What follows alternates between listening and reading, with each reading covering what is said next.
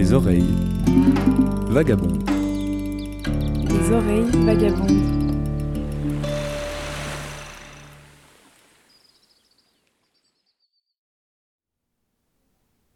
Une nouvelle année commence.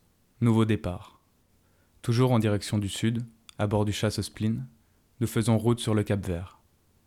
Il est 16h30, coordonnées 24 degrés 22 minutes nord, 18 degrés 36 minutes ouest. C'est le troisième jour de navigation depuis les Canaries.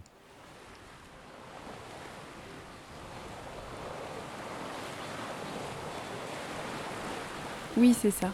Je préfère être dehors, vraiment. Là, sur le pont, appuyé sur le rouf, à l'ombre, je me sens bien. Je vois le ciel, toujours très bleu, et je sens surtout cette petite brise sur mon visage. Oui, vraiment, ici je me sens bien. Je me sens libre. Devant, il y a cette grande voile colorée, parée de orange, de jaune, de gris et de blanc, qui se gonfle comme un parachute pour tirer le bateau. Quand la voile faceille légèrement, alors le soleil déborde de la toile et nous éblouit. Il nous chauffe le visage. C'est agréable. Si je me penche pour regarder sous la bordure de la voile, comme pour regarder sous les jupes des filles, je me brûle la rétine dans l'immense reflet argenté du soleil sur la mer. Il dessine un large sillon, du bateau jusqu'à l'horizon.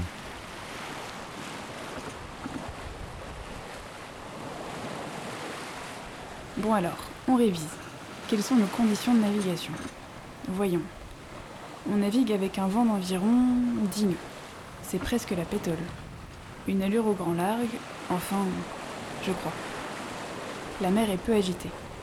Malgré une houle croisée, le bateau est assez stable. Il gîte à tribord et glisse bien.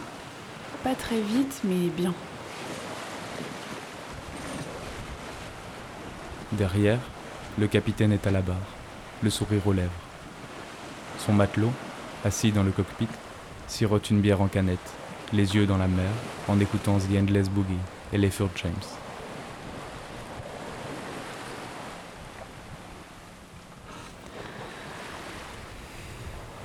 Toujours rien à l'horizon.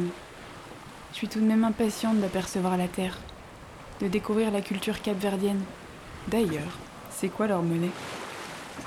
S'il faut six jours pour y arriver, on doit bientôt en être à la moitié, non?